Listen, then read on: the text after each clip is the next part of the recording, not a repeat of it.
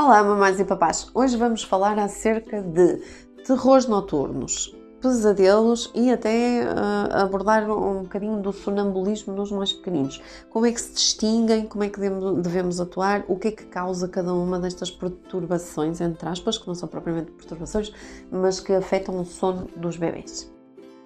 Em relação a esta questão dos pesadelos e dos terrores noturnos, são uh, duas coisas completamente diferentes. Os pesadelos são muito comuns, ou seja, as crianças vão passando por fases de medos e isso faz com que durante a noite, durante o sono, elas possam acordar com pesadelos ou até ter pesadelos que provoquem alguma agitação motora e, um, e nem sequer acordar. De qualquer das formas, vamos distinguir o que, é que, o que é que difere de uns para outros. Os terrores noturnos são muito menos comuns, afetam mais ou menos 15% das crianças uh, e podem ocorrer até aos 8 anos de idade. A grande diferença é, em termos do sono, os períodos em que uns e outros ocorrem são distintos.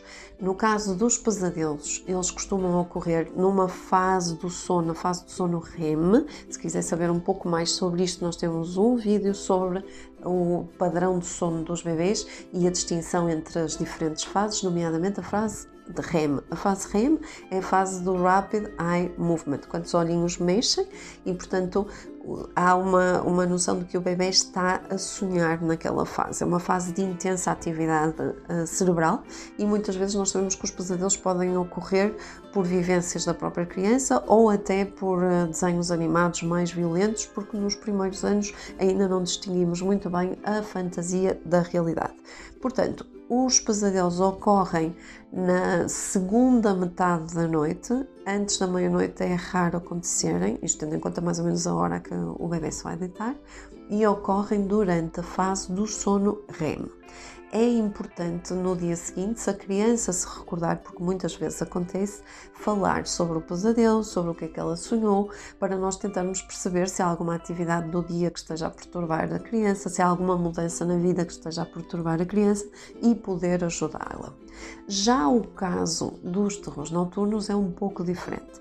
Eles ocorrem na primeira metade da noite, não na segunda, e ocorrem na fase de sono profundo. Suspeita-se que seja quase uma uma desincronização de agulhas. Imaginem os, os, os, vinis antigamente a tocar e que de repente a agulhinha saltava.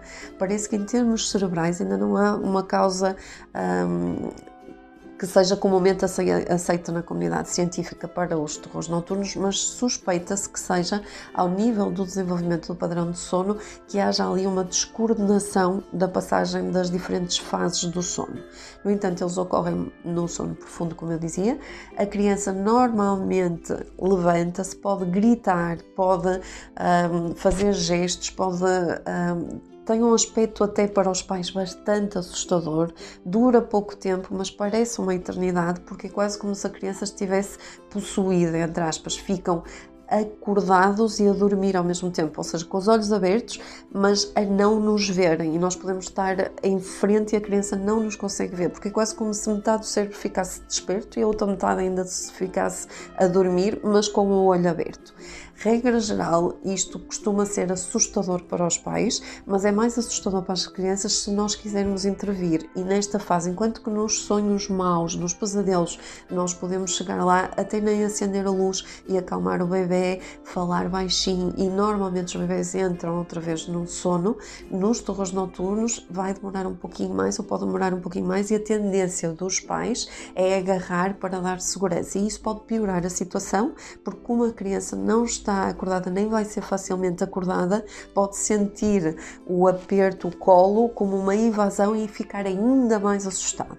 A única coisa que nós temos de ter em consideração é, no caso das crianças que já caminham, um, aliviar o espaço à volta de situações de perigo, algum boneco que possa tropeçar, algum, alguma esquina, alguma coisa que esteja no chão e que a criança possa magoar-se.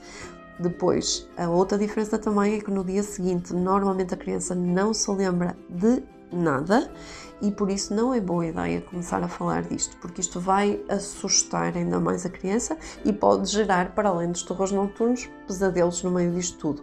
Portanto, o ideal é no outro dia fazermos de conta que aquilo não aconteceu, esperar, porque aquilo vai passar, tem a ver com o tal padrão de sono que se vai desenvolver e estas agulhinhas, digamos que vão todas encaixar-se. Um, por isso, não fique assustado. Eu sei que é aterrador e que aqueles segundos ou minutos parecem horas e nós temos tendência logo para invadir e querer ajudar, no bom sentido, claro, mas isso vai assustar ainda mais os nossos filhos. Portanto, é pacientemente esperar que aquele momento passe e depois, no dia seguinte, não tocar neste assunto. São os vossos bebês e sejam felizes.